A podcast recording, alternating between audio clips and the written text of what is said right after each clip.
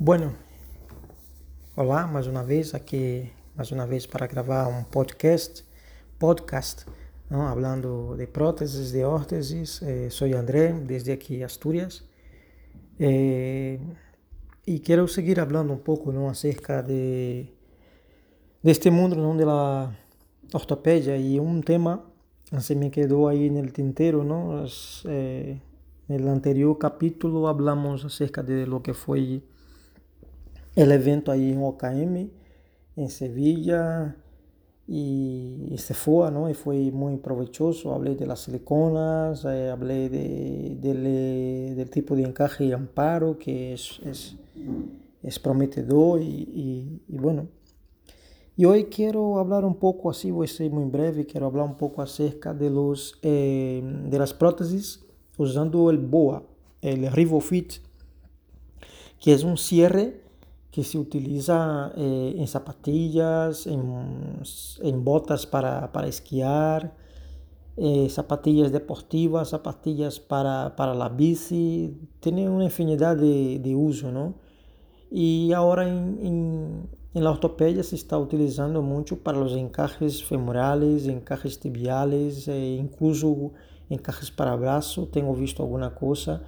Também em órteses, alguma órtese, incluso, inclusive órteses que hacen essa combinação de la silicona e el cierre boa, é, é muito interessante, não? Vai um pouco assim como, como se fosse uma, uma catraca, não? Uma caraca, e, e, funciona como um botão. Uma vez que tu pressionas esse botão, já podes fazer o típico clique, e, e a, a medida que vas fazendo o clique, que vas fazendo esse giro de, de uma caraca, vai apretando una cuerda que, que, va por todo el circuito, todo el perímetro del, de, de, la prótesis o de la órtesis. Y es muy interesante porque estéticamente queda bien, ¿no? queda ahí con poco un, un bulto de, de, lo que es el, el, botón. Pero muy bien, semana pasada hemos entregado una prótesis, un caso congénito, eh, un chico que tiene una malformación ¿no? de nacimiento y tiene ahí eh, la tibia y el pie, no tiene tobillo para que nos entendamos, entonces tiene ahí el pie que está eh, a la tibia de una manera eh, ahí, sin una forma ¿no? anatómica, entonces eh, para este paciente siempre hay que hacer una prótesis con una ventana. Y claro, eh, hacer una prótesis con una ventana casi siempre se hacía el cierre de esta ventana con, eh, con velcro, ¿no? pero claro, nunca quedaba bien dentro de lo que es el desafío para, para, para tener, conseguir una buena estética y una prótesis eh, de, con, de, un caso congénito. Eh, siempre se sabe ¿no? que es muy complicado porque quando se trata de uma malformação em si, o membro que, que vamos a, a, a, trabalhar aí para fazer a prótese, eh, quedamos muitas vezes sem espaço ou, ou a vezes é muito pequeno e aí tens que inventar e esteticamente quase sempre não solimos ter um resultado muito, muito agradável. Pero bueno, aí está. Eh, Eh, de hecho, tengo alguna foto en el Instagram mío, que es André Brespre, y siempre lo dejo, ¿no? Eh, eh, en la nota del, del, podcast, yo siempre dejo un link para que puedas ver ahí mi Instagram, ¿no? Donde subo ahí muchas cocinas. Pero bueno, intentaré subir algo a, a LinkedIn también. E, e, este áudio eu gravo um pouco para comentar acerca deste sistema, não? E, e também para as próteses eh, femorales e tibiales.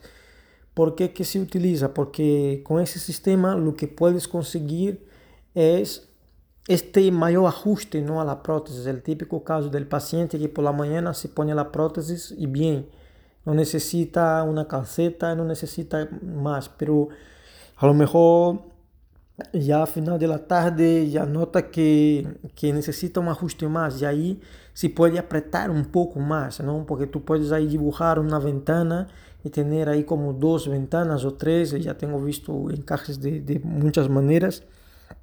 En esas ventanas tú puedes poner una almohadilla y a, a, a, la medida que vas apretando, eh, lógicamente vas presionando este muñón, ¿no? Y así vas consiguiendo una mejor, una mejor anclaje, ¿no? Y, y, es una alternativa muy buena. También está eh, encajes que son diseñados, eh, que tienen una forma eh, muy, muy agresiva, tiene recorte muy agresivo. Claro, tienes que utilizar carbono y por dentro tienes que usar un material flexible. puede ser la silicona o también están los, los, los Supra Soft que várias empresas comercializam, que é esse encaje blando não, para próteses tipo, tipo Disney. E el encaje blando, não, claro, porque tu vas a hacer uma pressão e se tienes um recorte aí muito pronunciado, eh, claro, como vas a hacer vacío? Para hacer vacío tienes que tener un encaje interno y lo que puedes conseguir ahí cuando no se utiliza ventana, que tienes un recorte muy pronunciado, es que este diseño que has hecho previamente se cierre a medida que vas dando ahí en la rodecita esa del cierre boa, ¿no? Y es una solución muy buena, de verdad. Eh, tengo visto algunos trabajos, eh, yo todavía no hice ninguno así con recorte agresivo y luego tener ese, ese, esa imagen para poder apretar. Pero sí que el tema de la ventana ya hemos hecho un par de ellos y, y, estéticamente queda bien y luego también funciona. Es una cosa que funciona. Es una es un es una más, ¿no? Y, y, muy contento porque ya te digo, entregamos esto semana pasada y, y el paciente está bien. Ahora, la cuerda esa eh, si não tienes cuidado, se o paciente não tem cuidado, se é um paciente que tem um uso muito intensivo, a lo mejor essa cuerda se pode romper. Lo bueno es que se pode poner outra. ¿eh? De hecho, quando compras el kit, eh, te vienen con una, una, cuerda de repuesto. Y es muy, muy sencillo, ¿no? La verdad, no tiene mucho misterio en hacer, viene un, un manual. Y si no me equivoco, aquí en España quien representa y quien trae este material es Otoboc. Es un poco carillo, la verdad, para la ortopedia acaba siendo un poco caro, pero bueno, es, es, es una opción más que podemos ofrecer al paciente que tiene mucho cambio de variación en el muñón.